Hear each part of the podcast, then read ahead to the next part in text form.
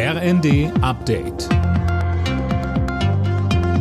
Stündlich neu. Auf den Punkt informiert. Ich bin Eileen Schallhorn. Die deutsche Abteilung der Menschenrechtsorganisation Memorial sieht den Friedensnobelpreis als Preis gegen den Kreml.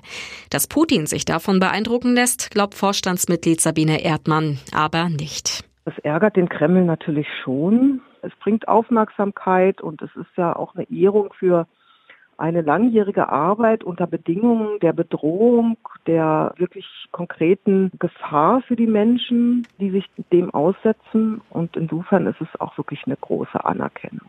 Die russische Organisation Memorial teilt sich den Preis dieses Jahr mit Bürgerrechtlern aus der Ukraine und Belarus. Ein europäischer Gaspreisdeckel ist weiter nicht in Sicht. Die EU-Staats- und Regierungschefs haben sich bei ihrem Treffen in Prag nicht einigen können. Immerhin, 15 der 27 EU-Staaten sind für eine Preisobergrenze beim Gas. Es gibt aber unterschiedliche Vorstellungen, wie der Preisdeckel aussehen könnte. Bis Mitte Oktober soll die EU-Kommission jetzt einen Vorschlag erarbeiten. Bundeskanzler Scholz. Es gibt in dieser Frage keine Denkverbote und keine ideologischen Auseinandersetzungen. Es ist aber auch klar, jeder Markteingriff, jede Setzung von Preisen stellt automatisch Fragen an die Versorgungssicherheit. Deshalb müssen wir diese Dinge sehr genau diskutieren und auch vorbereiten. Werder Bremen hat zum Auftakt des neunten Spieltags in der Fußball-Bundesliga einen Auswärtssieg gefeiert. Gegen die TSG Hoffenheim gab es ein 2 zu 1. Für Werder Bremen war das der zweite Sieg in Folge.